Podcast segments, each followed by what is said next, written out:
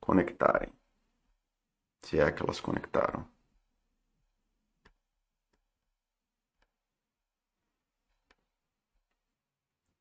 Aí, acho que tá indo.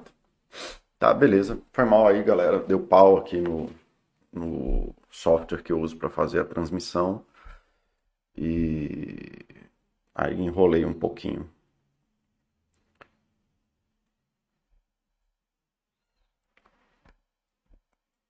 Agora vai, eu acho.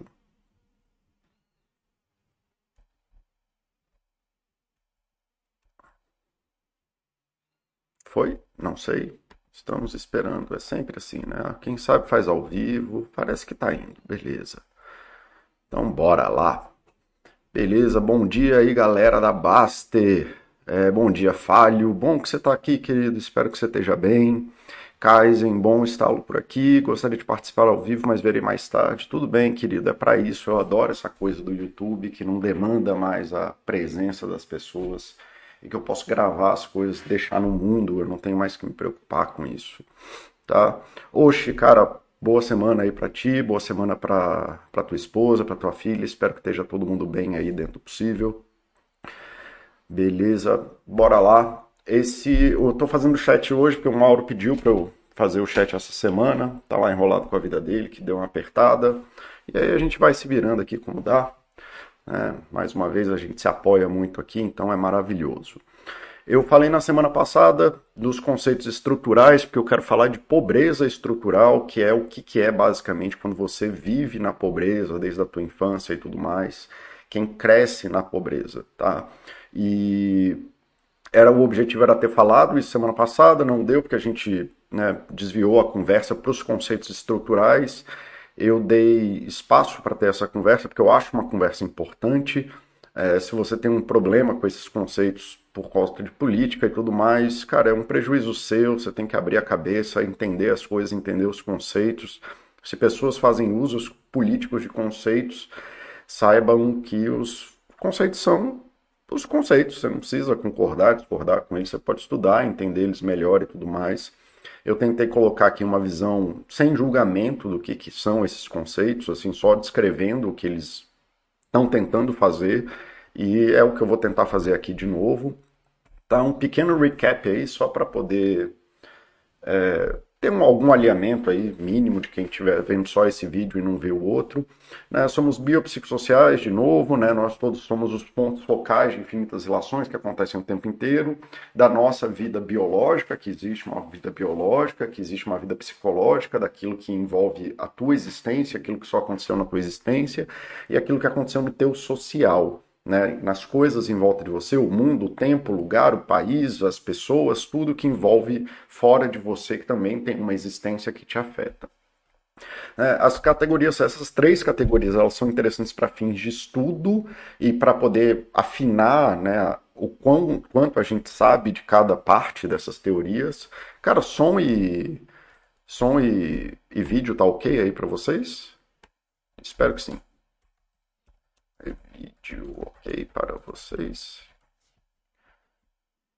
Beleza. Então vou chegando aqui. Então tá, né? Então o neurologista acha que tudo está no cérebro, os psis acham que tudo está em história de vida, o antropólogo acha que tudo está na cultura, o sociólogo acha que está tudo na sociedade, o político acha que está tudo na política.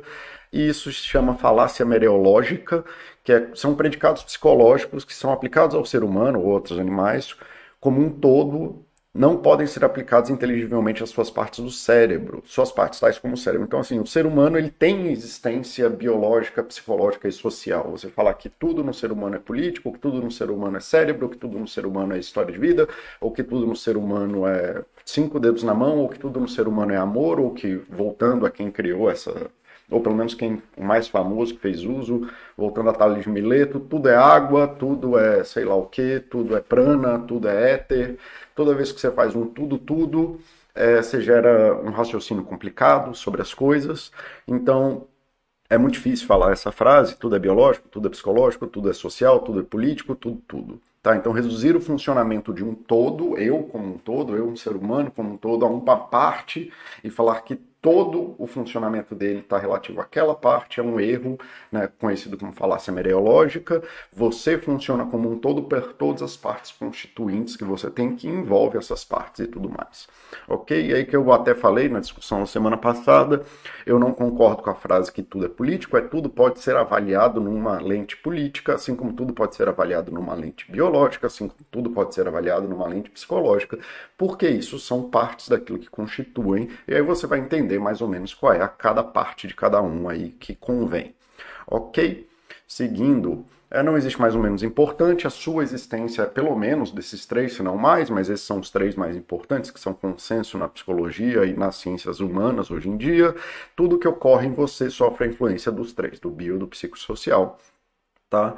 E os conceitos estruturais se referem a quê? A desenhos sociais né? Desenhos sociais são estruturas sociais, são coisas criadas pela sociedade naturalmente, né, organicamente ou por planejamento que favorecem o desenvolvimento de ou desfavorecem o desenvolvimento de certas características, habilidades, crenças, padrões, oportunidades em uma classe específica da população. De novo, não vou entrar nessa discussão porque já tem o chat da semana passada inteira sobre isso.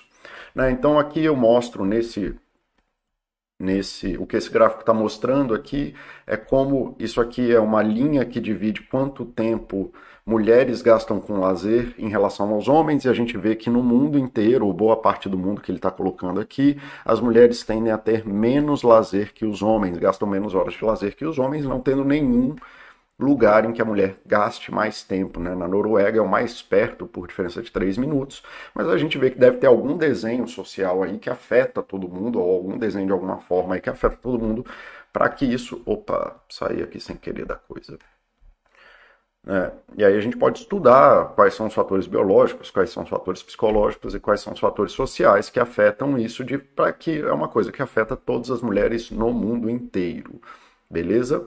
Então seguimos a gente vê aqui nesse gráfico também, assim, que esse é um outro gráfico, que é o quanto que cada trabalhador produz de GDP, né, de, no mundo aí por hora trabalhada, ou no ano, né, e a gente vê assim que o problema da África do Sul não é falta de esforço, não é falta de trabalho, é, as pessoas trabalham muito mais e ganham muito menos, inclusive, e tudo mais. Então não é que o pessoal é vagabundo e tudo mais. Aí a gente pode estudar esse problema dentro dessas óticas, mas assim, falar que, ah, não, o pessoal da África do Sul, do Brasil é vagabundo, não. A gente trabalha mais do que as pessoas na Alemanha, como está mostrado aqui. A gente trabalha que 300 horas a mais, a gente trabalha quase o equivalente do que uma pessoa trabalha nos Estados Unidos e ganha menos, não é vagabundagem. Então, pelo menos que esse gráfico sirva para mostrar que existem desenhos aí de mundo que favorecem ou desfavorecem alguma coisa. Quais são os desenhos de mundo que fazem o Brasil é, ganhar menos? Ou, aí tá, aí a gente pode parar a pensar sobre isso, mas a gente sabe que não é falta de hora de trabalho. A gente trabalha mais aí do que, os, ou tanto quanto os Estados Unidos e mais do que a Alemanha, e a África do Sul ainda está num problema terrível, tal, beleza. Então tá, o social em que vivemos ensina coisas pra gente. Tá, e aí esse é o argumento que vem inclusive desse lugar aqui que fez esses gráficos e tal, Our Working Data, é, falando o fato de que pessoas nos países mais pobres trabalhem muito mais do que nos países mais ricos mostra que as diferenças de prosperidade não se devem a diferenças na ética de trabalho, não é que o povo é vagabundo, devem-se grande parte às diferenças nas circunstâncias e oportunidades. Quais seriam as chances de um Steve Jobs se ele tivesse nascido na República Centro-Africana? Não importa o quanto ele trabalhou ou quão inteligente ele era, é difícil imaginar que o Steve Jobs teria sido capaz de realizar seu potencial com uma montanha tão íngreme de desigualdade para escalar. Então, esse é, é, eu acho que é a primeira coisa que a gente pode pensar aí em relação à pobreza, né? Tem algumas frases que são aí de alguma relevância aqui. Entender que seja lá o que for, existe uma disparidade de circunstâncias e oportunidades né, que promovem é, mais ou menos acesso àquela pessoa que nasceu na pobreza.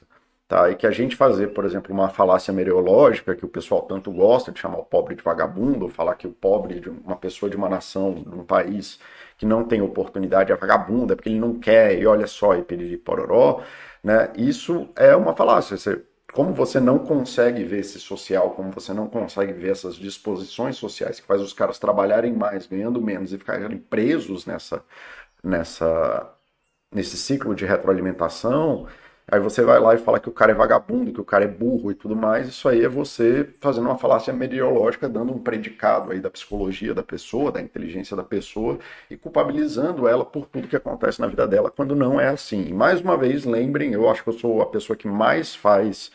É, propaganda para nossa responsabilidade individual, o quanto que a gente deve ser responsável pelas nossas coisas, mas no sentido de que muito frequentemente eu vejo as pessoas abrindo mão das responsabilidades daquilo que elas poderiam fazer, porque elas não podem ter aquilo que elas querem. Né? Então é, vira um mundo de tudo ou nada. Eu advogo muito para abrace as circunstâncias que você tem, as oportunidades que você tem, porque senão fatalmente você vai ter nada. Mas isso não é dizer que todo mundo pode fazer qualquer coisa. Inclusive, existe um índice desses de desenvolvimento não é porque o GDP a gente sabe que não, não mede qualidade de vida, ele só mede produto, o quanto que um país produz em relação aos seus habitantes.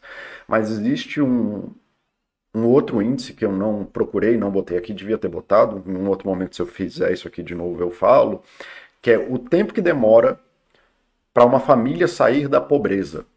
Tá? Então existe esse índice de medição de qualidade social de um país e tudo mais, é que se você tem uma uma família que está na pobreza, quantas gerações demora, em média, ali, eles têm lá os cálculos deles, para essa família sair da linha da pobreza.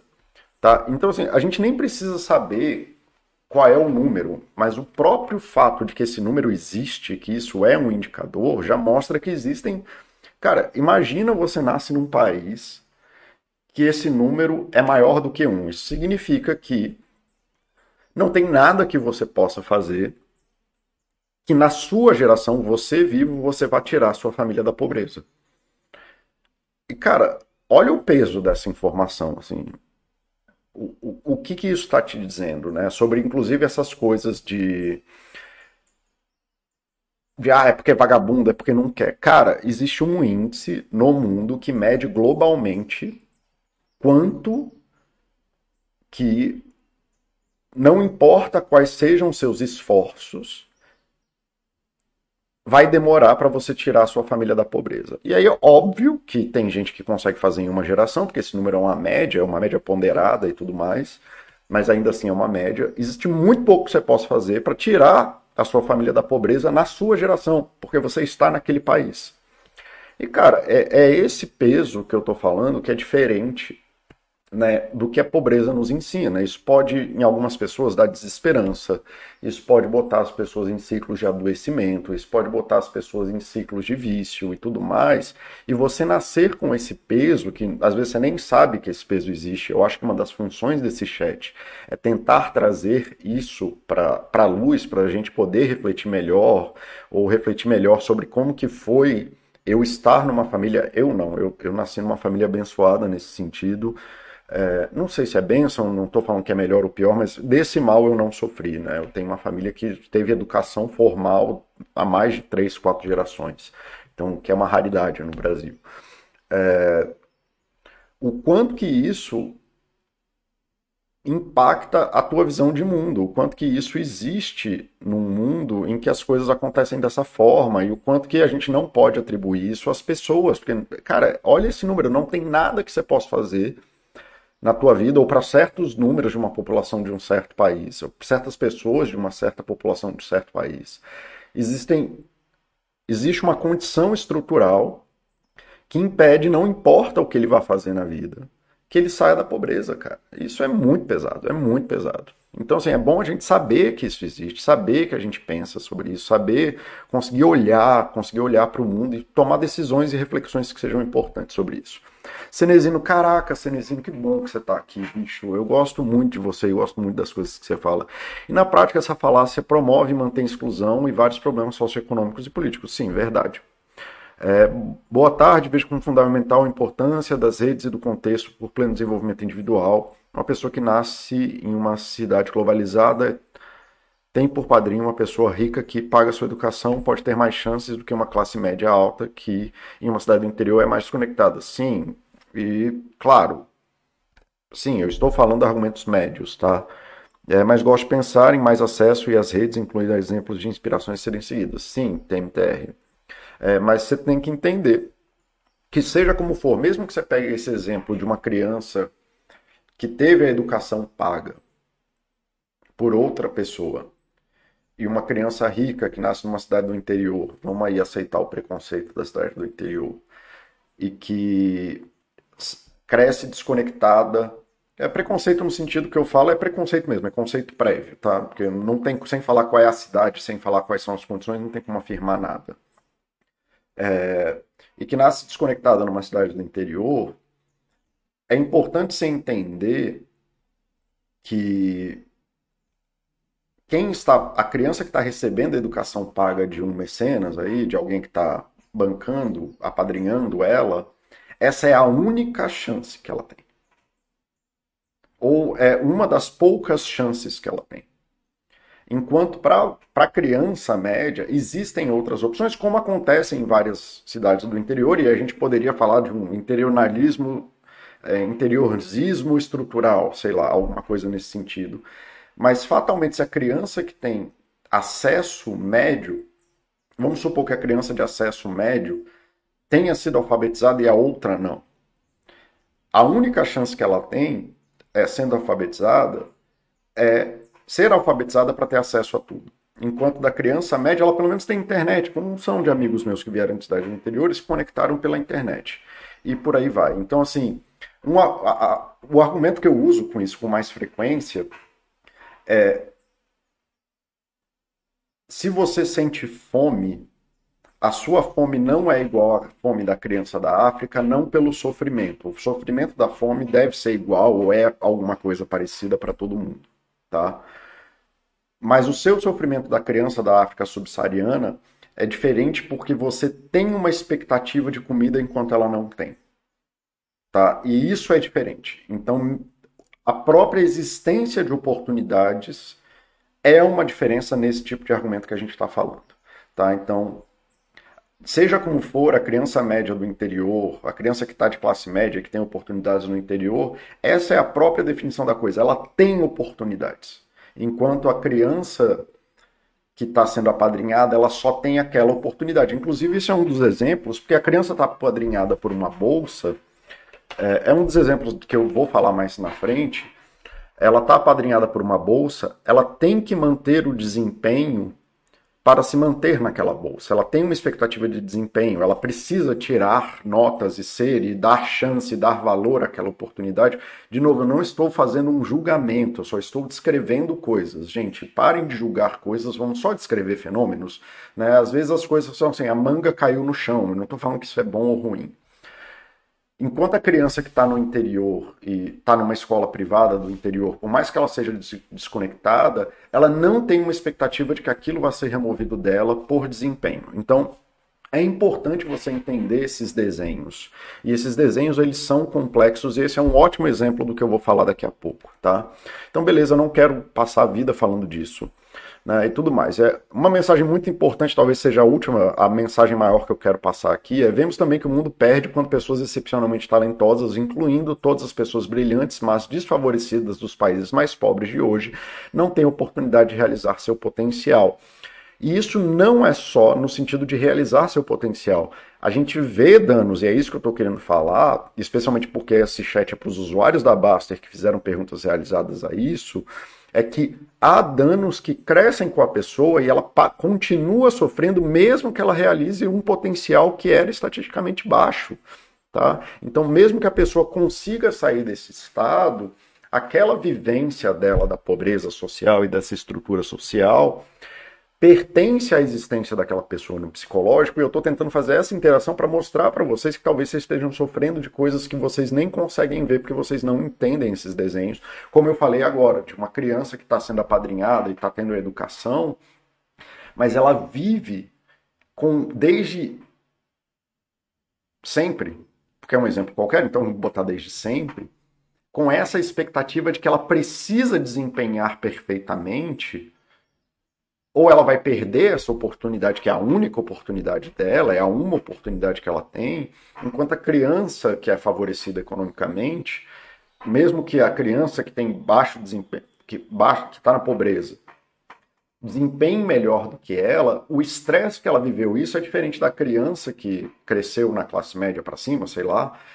e não tem esse estresse do desempenho, porque ela tem outras alternativas. Ela não tem nunca a expectativa de que ela vá ser removida da escola. E essa garantia, essa segurança, a gente sabe que é um fator absurdo de qualidade de vida social. Então, não só é, as pessoas não têm oportunidade de realizar seu potencial, como mesmo que ela, quando elas têm essa oportunidade e realizam alguma coisa que é um potencial, elas continuam com aquilo que elas viveram, ou têm dificuldade, ou existe uma chance grande de que ela continue vivendo parte da realidade social que ela viveu. Tá?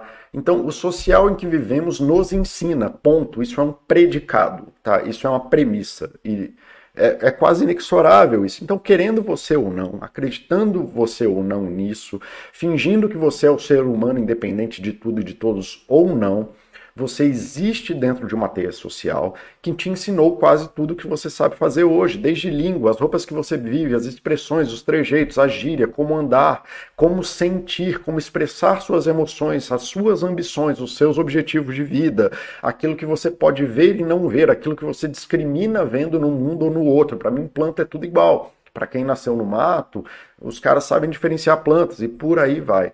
Tudo que você faz também existe como influência do campo social e isso é inexorável, não tem como você sair disso. E a gente vai aprender coisas desse social querendo a gente ou não. Acredite você nisso ou não. O próprio fato de que você fala português e nunca pensou sobre falar português é o próprio fato de que isso foi um aprendizado. Né? E isso é a coisa mais natural do mundo, porque você nasceu aqui e este social é o social que te deu isso, ao ponto de que você nunca nem teve que refletir sobre por que você fala português. Ok? Então, assim, o que a pobreza ensina é uma pergunta sem qualificador. Eu não estou falando nem que é ruim nem que é bom, apesar de saber que existem prejuízos de saúde em relação a isso. Podem ter coisas positivas também, mas a gente sabe que existem ensinamentos da pobreza de ordem social, Tá? Então é uma pergunta só que eu estou tentando descrever as coisas. Nós somos vivos e, por definição, aprendemos. Isso é uma das 168 definições de coisas vivas, mas uma delas é a que eu gosto e a que eu uso, é que coisas que aprendem.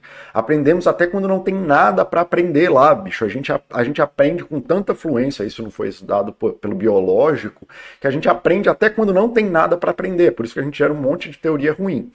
Nós aprendemos padrões até na ausência de padrões, cara.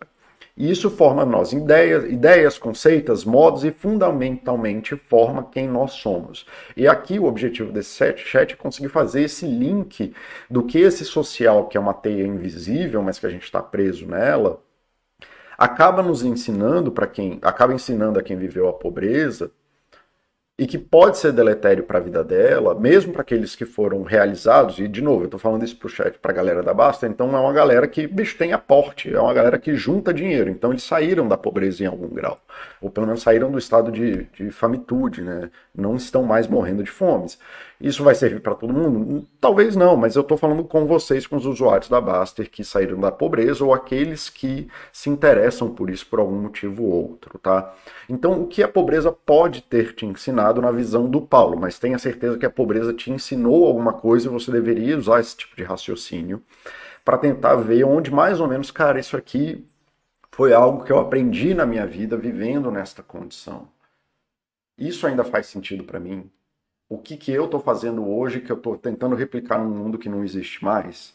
Ou, cara, isso aqui eu estou carregando comigo e é um problema que eu nunca mais consegui resolver. Por exemplo, esse do desempenho. A criança que cresceu nesse lugar do desempenho, e de novo, eu não estou fazendo um qualificador, eu só não estou fazendo um julgamento, só estou descrevendo. Pode ser a pessoa que, quando chega na idade adulta, não consegue se ver sem a percepção de desempenho. E a gente sabe que isso aumenta a chance da pessoa de ter burnout. Então a pessoa já tem dinheiro, tem família, tem casa própria, está bem, não tem nenhum sinal real de que ela pode entrar na pobreza de novo. Tem reserva de emergência, tem está investindo em ação, está tudo lá, está tudo em ordem, mas a pessoa não consegue parar porque ela aprendeu lá TMTR na infância dela de que ele ainda está preso naquela uma oportunidade que ele teve na vida e que se ele abrir mão dessa oportunidade a vida dele vai explodir e isso é um raciocínio completamente válido para quem não sei, mas vale a pena pensar se esse raciocínio se aplica a você e é isso que eu estou tentando fazer aqui hoje, ok? É, deixa eu ver para mim. Ah, e o TMTR. Isso para mim não é contraditório, como é dito na Baster.com, que uma boa parte do nosso desenvolvimento depende do indivíduo. Querido, eu não estou falando que. Mais uma vez, eu não, eu não sei qual é a discussão que você está tendo nessa frase, então só vou responder ela rapidinho assim. Sim, nós, tudo que a gente faz com a gente depende da gente, a gente tem que fazer coisas. Como eu disse, eu sou uma das pessoas que mais advoga pela responsabilidade individual de você lidar com as circunstâncias e com as oportunidades da sua vida. É, isso que eu estou falando não é para você abrir mão da tua vida e falar a culpa é da sociedade. Isso seria outra falácia meteorológica, é para você parar, refletir e pensar. Porque no fim, o individual que terá arbítrio de aproveitar essas redes ou não. Ok, as redes sociais são feitas por pessoas, por definição, as redes sociais não são malvadas porque elas só são aquilo que a gente faz delas. Né? Se a rede social é malvada, a gente é malvado. Né? Né? A rede social não produz nenhum conteúdo, ela não é um jornal que tem uma pauta. Quem produz o conteúdo da rede social somos nós, é o nosso livre-arbítrio. Tá? É... Então, assim, é... enfim, eu, como eu disse, é importante entender, TMTR, o que eu estou falando. Por mais que existam diferenças, existam soluções, quem está em escassez, em falta, tem menos arbítrio, porque tem menos oportunidades. Então, seja como for, isso é melhor para quem tem oportunidades e pior para quem não tem. E eu, um dos exemplos que eu vou usar agora, e já vou tentar passar isso, só ver o que o Cenezino está falando. Eu gosto muito de você também, que bom conseguir participar ao vivo hoje. Por isso é então tão importante o empreendedorismo social, complementando, contribuindo com as políticas públicas em gerais, como o Antes da Baster, que é o, é, é o nosso é, é uma ação aqui da Baster para tentar pagar a escola para crianças carentes. Esse ano a gente conseguiu ajudar 17 crianças, né, o que é ótimo. Começamos com um, estamos com 17 e a tendência é progredir. Mesmo que os familiares já consigam usufruir do sucesso do pai, da mãe, que não teve as condições, é uma exceção no contexto da pobreza estrutural, isso mesmo. Mas penso que seja isso mesmo que vocês e o Senhor estão relatando. É isso mesmo. Beleza. Então vamos lá, vamos seguir e tudo mais. Então o que a pobreza ensina? E aí isso vale para qualquer social, como eu já disse, todo mundo, todo mundo está aprendendo algo com o social que está vivendo, e esse social envolve traumas, crenças, habilidades e ou falta delas e tarará. Mas hoje a gente vai estar focando especialmente na questão da pobreza. E o que, que é um exemplo disso? Assim, o, o TMTR já trouxe um, eu vou trazer outro. O que, que é um desenho? O que, que é um conceito estrutural? Um desenho social? Que faz diferença. Então, se a gente pensar numa criança de uma classe média formal, normal aí, a criança da classe média recebe mesada, tá? E aí ela faz disposição desse dinheiro. Desde muito cedo, essa criança faz disposição desse dinheiro para comprar coisas do seu próprio interesse. Isso é uma coisa, eu acho que relativamente, pelo menos boa parte das pessoas que estão aqui compreendem o conceito que eu estou falando de mesada. E que existem crianças que recebem mesada, que para uma criança receber mesada, a família precisa ter uma condição que está abrindo mão de dinheiro da família para dar para aquela criança, para que essa criança faça uma busca individual. Ok. Então isso é uma coisa, é um dos desenhos sociais que a gente tem, Parará, tem a cultura da mesada, se isso faz sentido, não faz, para mim tanto faz. Só peguem esse exemplo, esse é um conceito fácil de se ver, não briguem com ele, parem de fazer julgamentos. Existe uma outra classe social em que a criança tem que abrir mão da escola e trabalhar para gerar dinheiro e esse dinheiro que ela ganha, independente da idade, não estou aqui discutindo a questão do trabalho infantil, só estou discutindo o desenho. Então, essa criança sai da escola, ganha dinheiro, e esse dinheiro não é dela. Esse dinheiro vai para a composição familiar. E é daí que se originam políticas públicas, como foi o início do Bolsa Família, que hoje em dia se dispõe para várias outras coisas que têm esse mesma questão, que era como surgiu o Bolsa Família. Existe esse desenho social, isso é uma necessidade de mundo causada por N fatores, eu não estou analisando aqui de novo. O objetivo desse chat é voltar para o psico e olhar para essa criança que cresce em algum momento. Mas essa criança, ela saiu da escola para trabalhar e esse dinheiro não é dela, é da composição familiar, para comprar comida para todo mundo e tarará. Quando eu falo da pobreza estrutural, eu estou falando dessa diferença. E, de novo, isso não me pertence, tá, gente? Eu, eu, bicho, isso nunca nem chegou perto de ser a minha realidade. Mas isso existe. E é por isso que apareceu o Bolsa Família, que era justamente para poder dar esse auxílio financeiro à família que está nessa condição, para que a criança permaneça na escola, porque a gente, como sociedade, entendeu que a criança na escola, justamente porque demandam gerações assim, se você tira a criança da escola, você está minando efetivamente a possibilidade daquela família sair da pobreza em qualquer geração. Porque a gente sabe que o estudo melhora da produtividade, melhora da qualidade de vida e busca de empregos que pagam mais com maior conhecimento é o que tira pessoas da pobreza. Então, mas vejam a distância que existe entre esse desenho, entre uma criança que recebe mesada e a criança que não só não recebe mesada, mas não ganha o próprio dinheiro, apesar de ganhar, e esse dinheiro não pertence a ela para o gasto dela, esse dinheiro é da composição familiar. Então, aqui a gente pode analisar isso no, na perspectiva da criança que cresceu. Tá? E, de novo, eu não estou fazendo um julgamento político, eu estou explorando uma pessoa hipotética que cresceu nessa condição.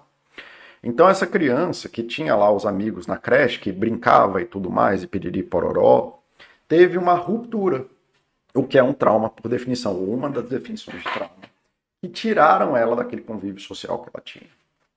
Tá? Então teve essa ruptura. Ela pode ter crescido e desenvolvido a crença de que esse dinheiro que ela vive é, não pertence a ela e que ela não aprende a fazer o uso do dinheiro para si como a criança de classe média aprendeu desde a infância. Né? Porque a criança de classe média, ali desde os 5, 7, 10, não sei que idade, 10, vamos lá, 10 anos, já começou a ter que pensar em algum grau a como vai gastar o dinheiro para o seu próprio benefício e fez escolhas de certo e errado. Vamos supor um desenvolvimento ok, não vamos criar exemplo maluco. Aí a criança comprou um negócio que não queria, gastou tudo com balinha, e na semana seguinte não pôde comprar o sei lá o que, o, o gibi que ela queria. Então ela já também aprendeu ali também que, ah, não, dinheiro é finito e tudo mais, e piriri, pororó, lá, lá, lá. E ela aprendeu a desenvolver o uso do dinheiro para fazer escolhas relativas a dinheiro.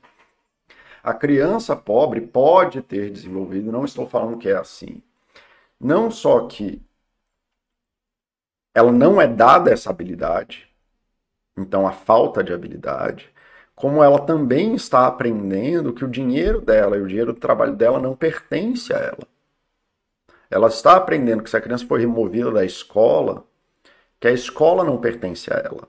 Ou que se ela vai para a escola, como o TMTR diz, porque algum padrinho está pagando a ela, isso pode estar vinculado à necessidade de desempenho. Então, isso pode desenvolver na criança uma crença de desempenho, de desempenho infinito, de que ele tem que, que ele só tem, ou ele ou ela só tem uma oportunidade na vida, o tempo inteiro, e que a falha dessa oportunidade pode colapsar a vida dela.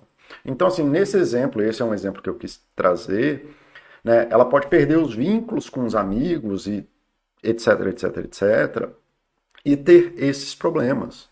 Tá? Então, a única coisa que eu quero desse chat é explorar essas distorções, que são desenhos sociais que não foram causados por você, você dessa geração aqui, que tem a minha idade mais ou menos, ou é mais novo.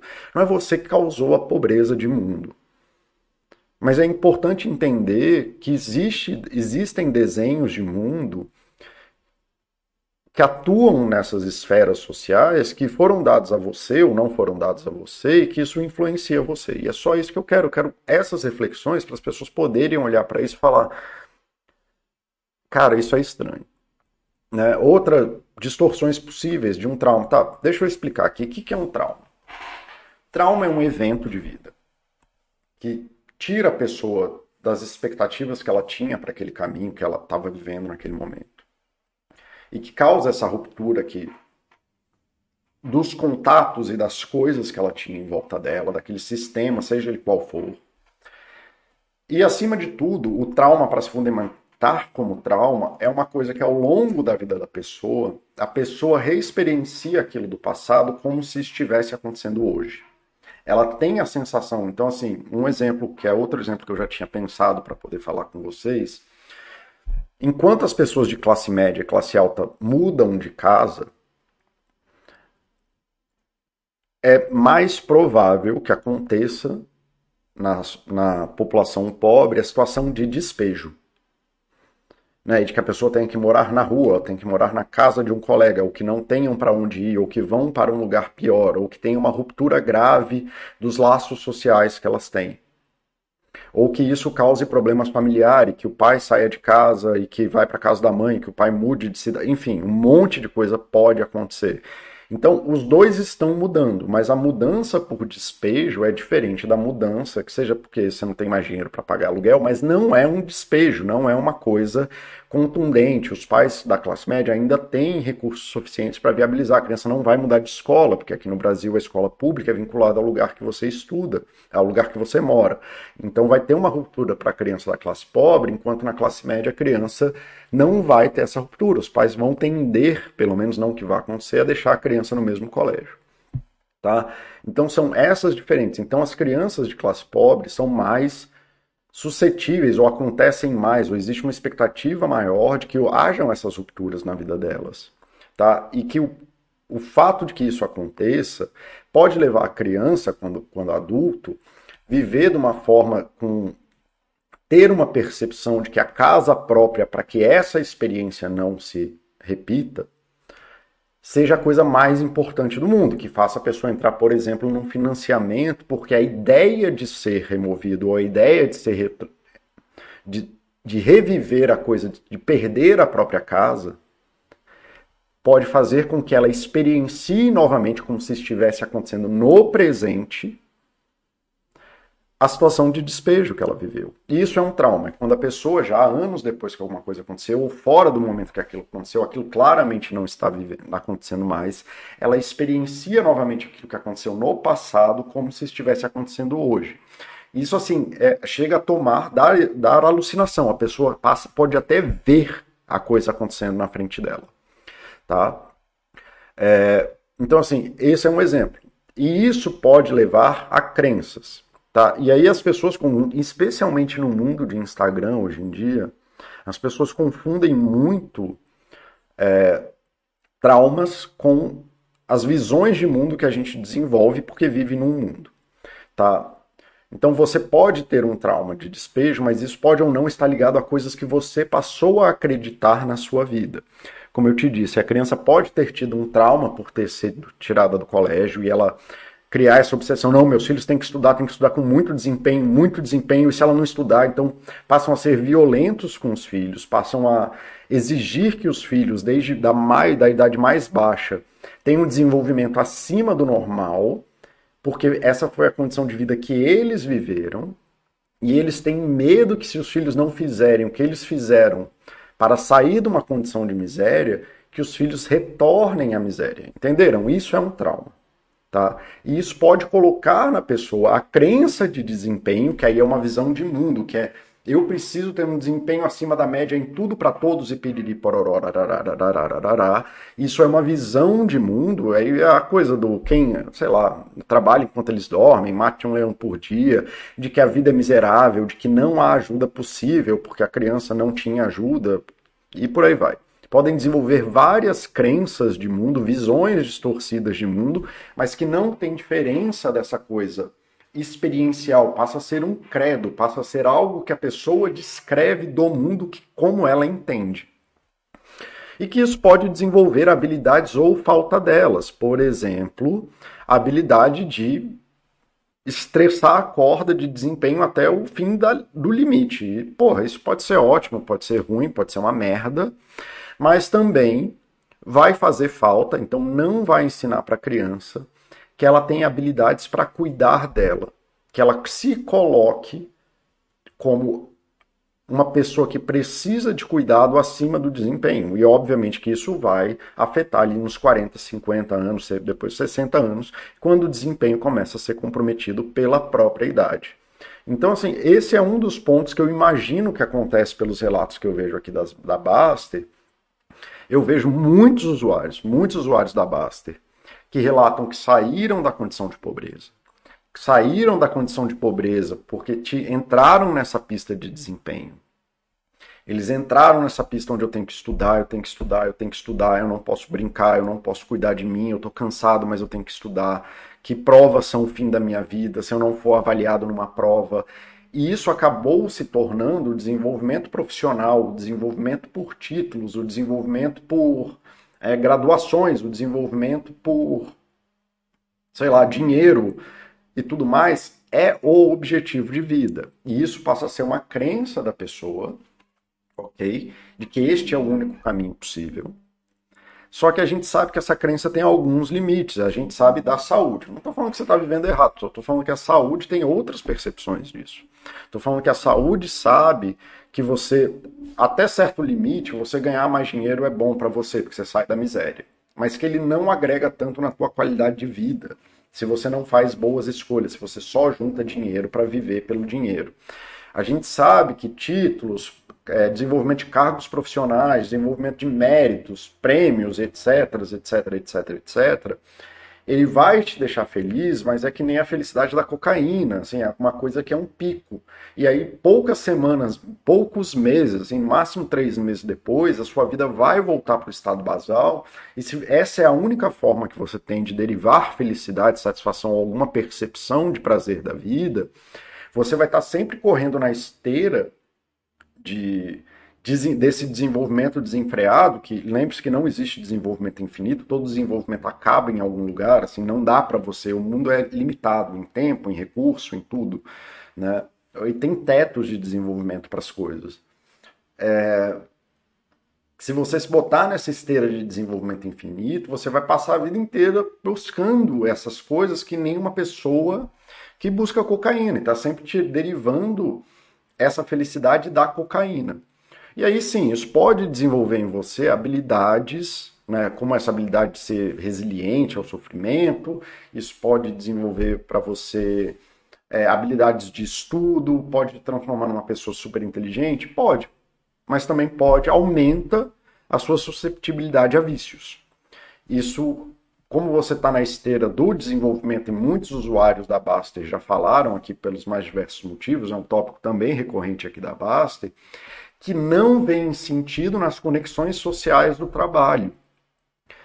Né, que eles acreditam, como eles cresceram nessa esteira do desenvolvimento, do desenvolvimento profissional, do desenvolvimento técnico e do desenvolvimento de habilidades, que o próprio desenvolvimento profissional se dá por si mesmo. E a gente sabe que isso também tem um teto e que a partir de certo, certo grau, quando você vai para gerência, diretoria e coisas afins, que você precisa muito e depende muito das suas habilidades sociais, não só para coordenar as equipes das quais você é gerente ou diretor, mas para continuar progredindo, porque como a pirâmide de crescimento de uma empresa é uma pirâmide, né? Como a, a o parâmetro de crescimento de uma empresa, a cada nível que você cresce tem menos vagas, você depende do apoio dessas pessoas de cima e apoio social delas, é político, essas decisões são políticas no sentido é voto, tá? Não estou falando que é político no sentido tudo é político. Né? Mas assim, o, o CEO precisa votar em você, os outros diretores precisam apoiar que você vire diretor, né? os outros gerentes precisam apoiar que você vire gerente e assim vai. Se você não desenvolve ou não tem habilidades sociais, você vai ter dificuldade tanto para gerenciar a sua equipe, quanto para continuar na sua progressão de carreira. E as pessoas ficam se batendo, aí fazem uma, duas, três, quatro, cinco, dez, quinze pós-graduações, mas não conseguem progredir e esbarram nesse teto. Tá? Então esse é um dos exemplos. Eu acho que essa é uma historinha completa, assim, onde eu consigo mostrar essas coisas. Mais uma vez eu vou tentar aqui de novo. Eu estou tentando ajudar vocês a perceberem, um, que existem traumas, porque a pobreza é mais suscetível a traumas de fome, passar fome, passar miséria, de ser despejado, violências. Cara, eu tenho colegas que nasceram na pobreza que viram amigos tomarem tiro e morrerem ou quase morrerem tanto da polícia quanto de bandido. Isso não é um desenvolvimento saudável de uma criança. Infelizmente, isso é normal, mas não é o que a gente sabe como saúde, que é desenvolvimento saudável. A gente tem crianças que se tornaram cuidadores dos pais, dos avós por adoecimento, é, por diversos motivos. E que isso também a gente sabe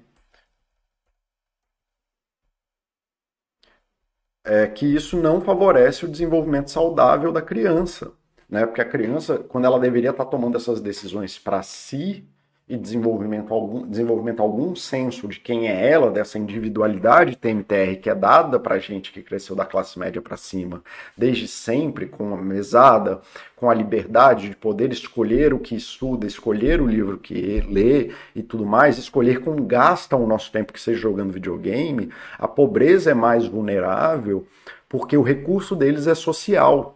Então, assim, enquanto é, o, o recurso que o que a pessoa que nasce na pobreza tem é o recurso social, a força do social para eles é muito grande e eles dependem muito do social para dar soluções às coisas dele. Então é muito normal que a criança que nasceu na pobreza faça trabalhos da família de qualquer forma, como eu falei mais cedo, no sentido de tanto de trabalho, pode ser trabalho mesmo, que é da onde vem o Bolsa Família, por exemplo, como pode ser de cuidados com os familiares que são dependentes, que seja cuidar dos irmãos mais novos, do idoso, de um pai ou de uma mãe adoecido. E isso não dá à criança, voltamos aqui à falta de habilidades, ou corrompe o que a gente espera de um desenvolvimento saudável, de que a criança use o cuidado do adulto para ter uma percepção do que é importante para ela e ela se desenvolver como um ser humano autossuficiente e autocentrado para que possa tomar decisões para si. O que é um outro exemplo, que aí volta na questão de traumas e crenças e tudo mais. A gente pega uma criança de classe média, não só uma criança, vamos pensar num, num jovem de classe média. Esse, essa mesma história da composição da renda familiar, mas separada da criança que deveria estar na escola ali, do, do primeira quarta série, mas para o jovem. O jovem de classe média, quando tem o primeiro emprego, isso também se, acontece nisso. O jovem de classe média, quando tem o primeiro emprego, ele tem as contas pagas. Enquanto o jovem de classe pobre, ele usa o dinheiro do primeiro estágio, do primeiro emprego, para suprir necessidades de vale transporte, de comida da família, às vezes para pagar a conta de luz da família, para pagar o livro que ele não tinha condição de pagar e por aí vai. E de novo, está certo, está errado. Cara, julguem depois, eu só estou tentando descrever os sistemas. Então, Aí você fala assim, não, mas aí, porra, porque eu me desenvolvi financeiramente, aí eu juntei dinheiro desde cedo e tudo mais. Cara, porque você, se você pôde juntar dinheiro do teu estágio para fazer uma viagem, é porque você não estava nesse desenho social em que aquilo que você ganhava de dinheiro fazia parte da composição familiar. E eu atendo várias pessoas com 40, 50, 60 anos que até hoje vivem nessa trama e têm dificuldade, inclusive, de separar o que é abuso de uma família, que tá, ele conseguiu sair do estado de pobreza, mas a família não, em que ele se vê responsável por essa composição familiar e a pessoa com 40, 50, 60 anos ainda pensa no dinheiro dele de forma coletiva. Enquanto a pessoa que nasceu na classe média não, sempre teve essa percepção do dinheiro para ele. Ah, não, eu junto meu dinheiro, eu junto, eu poupo, eu gasto. Para mim, eu compro as minhas coisas.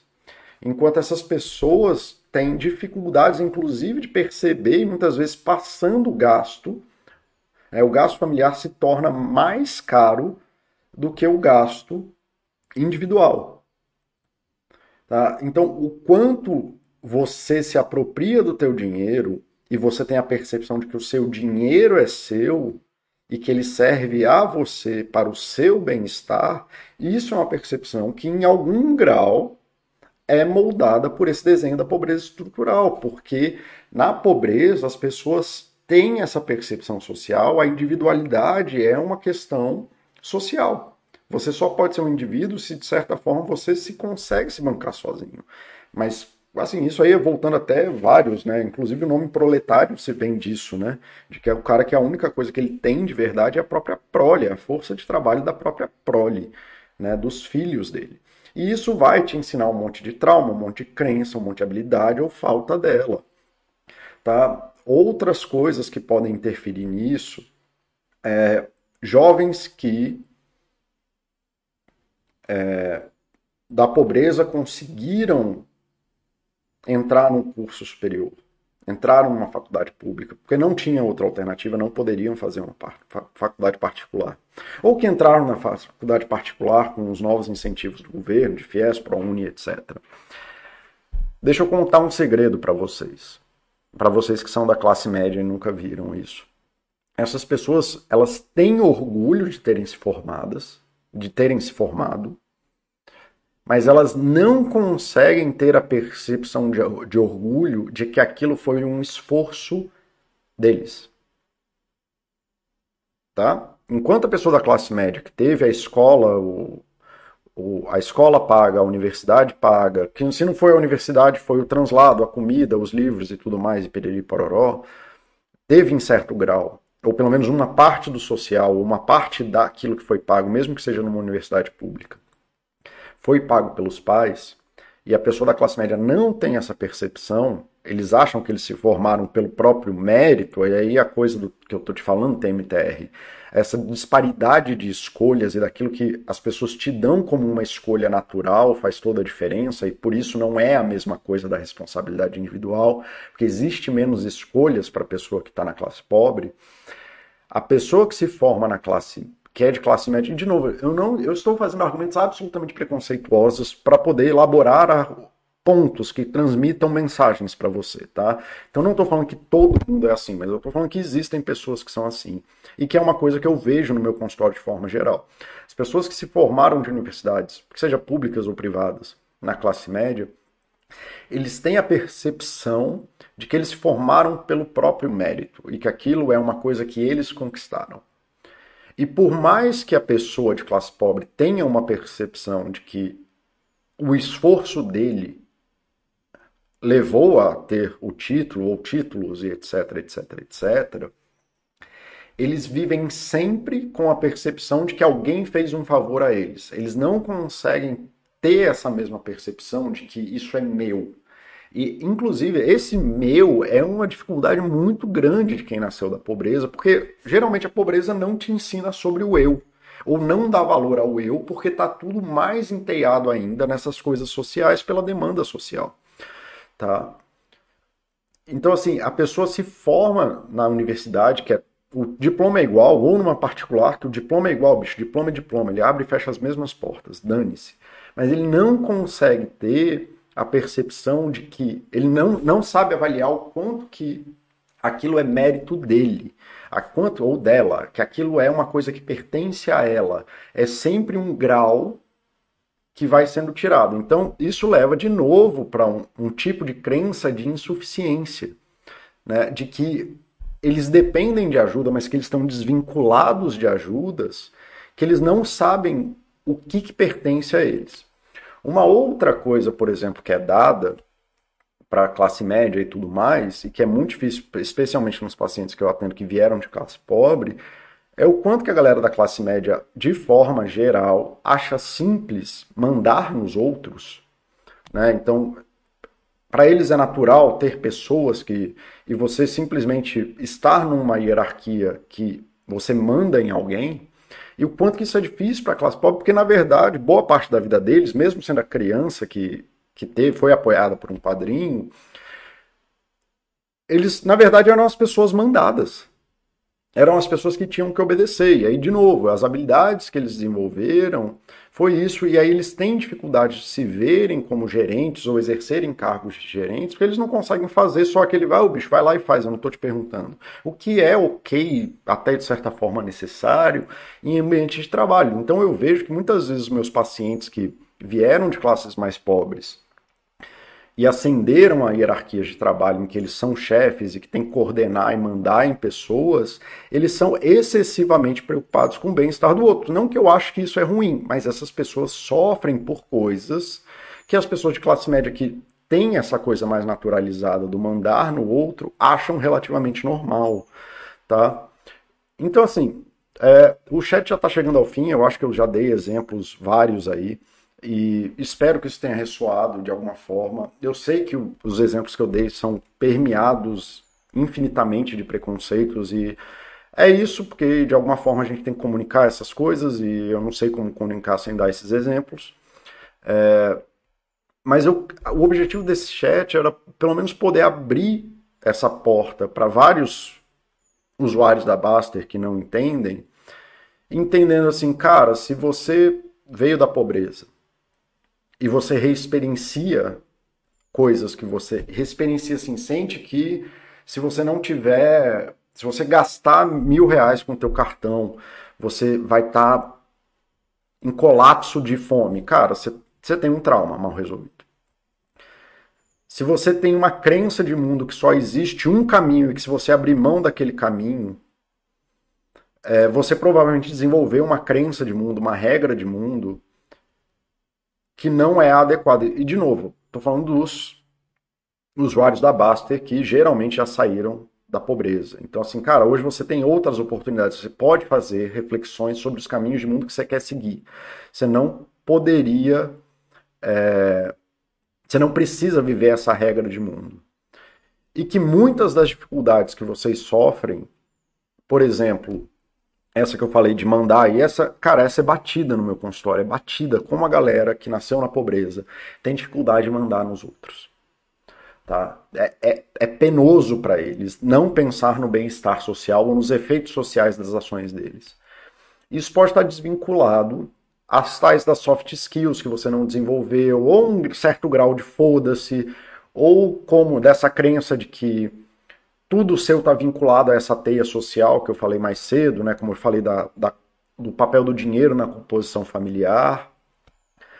É, e você pode parar e pensar sobre isso, o quanto disso ainda faz sentido na sua vida e que não, tá tudo bem é, ser desagradável com um funcionário, porque ele não está não tá fazendo as coisas que ele deveria fazer, ou como sentar com a tua equipe, que seja falar, galera, a gente vai se fuder coletivamente, porque a gente está num período merda e é isso que a gente vai ter que fazer é, mas isso aí é para isso, isso e aquilo, e a gente vai tentar chegar nisso junto, mas causando desconforto. Mas não, a galera que nasceu na pobreza, eles se sentem ultra responsáveis pelos desconfortos que acontecem em volta deles e tudo mais.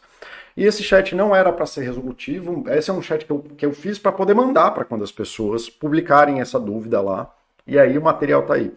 É, não sei o quanto que isso ajudou vocês, eu espero que tenha ajudado. É, eu espero que isso possa é, ajudar vocês a pensarem sobre as questões que de quem aí nasceu na pobreza se desenvolveu para sair dela. E cara, você está de parabéns, como eu disse, você estava num mundo que as chances foram contra você e você conseguiu né, dentro dessa maluquice aí de mundo é, sair desse lugar. Parabéns mesmo, bicho. Seja responsabilidade sua ou não, porque pobreza é foda. É, então tá aí. Deixa eu ver aqui o que o pessoal está falando. É, os desequilíbrios psicoemocionais provocados pela pobreza estrutural entre diversas áreas da nossa vida é uma gravíssima pandemia aparentemente silenciosa. É isso mesmo, Cenezino. Uma questão de saúde pública que também pesa todo o sistema de saúde como um todo, inclusive a saúde suplementar. Isso, cara, isso envolve susceptibilidade a vício, isso envolve alimentação, isso envolve a pessoa ser capaz de se desenvolver com adulto. Cara, as pessoas não têm hobbies porque elas têm medo de gastar dinheiro, cara. Elas não têm hobbies porque elas entram nessa pista do desempenho e não conseguem ver produtividade em hobby, não, não se veem como se não for uma ferramenta para sair da questão, para sair da condição de miséria que elas tiveram, que elas já saíram, mas elas não conseguem.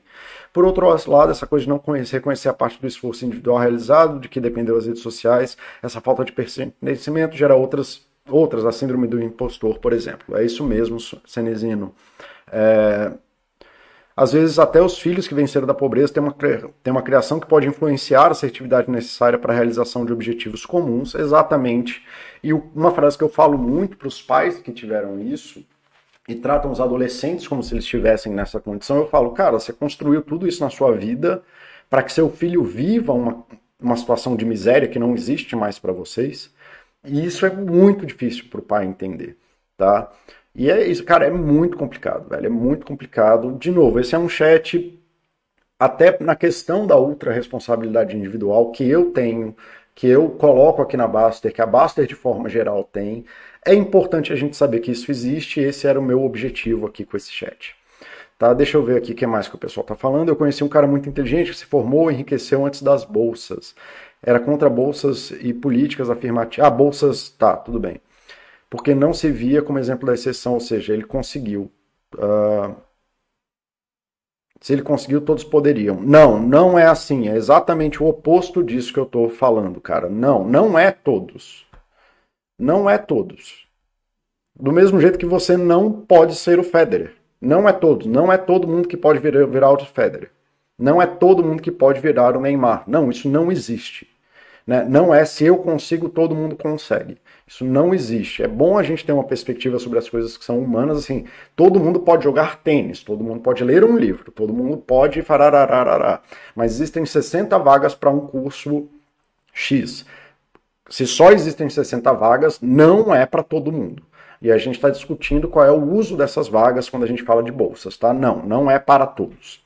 Né? Não existe vaga na universidade para todas as pessoas. Isso é uma mentira, é uma falácia e tudo mais. Tá? É, e é isso, aí o cara está carregando essa crença, esse trauma e carregando essa imposição e fazendo julgamentos de mundo. Esse é um ótimo exemplo. Assim, e isso que o cara foi um cara que teve sucesso. Imagina o cara que não consegue, bicho. Que não é nem o tema, porque, de novo, eu estou falando sobre os usuários da Baster, que supostamente saíram desse lugar, o que eu imagino que se a pessoa está investindo na bolsa, está juntando dinheiro, é porque ela saiu desse lugar, né? É, imagina a pessoa que não conseguiu, porque não é para todos, tá? É foda, bicho. É... Sim, o Cenezino já respondi e tal. Vitor Rezec, tô aqui mais quieto, obrigado pela, pelo chat como sempre. Eu que agradeço vocês. Galera, eu vou encerrando o chat por agora. É... Então tá, beijo, beijo, a gente se vê semana que vem, daqui a 15 dias, não lembro aí mais, mas a gente se vê no próximo chat. Tá? Beijo, tchau.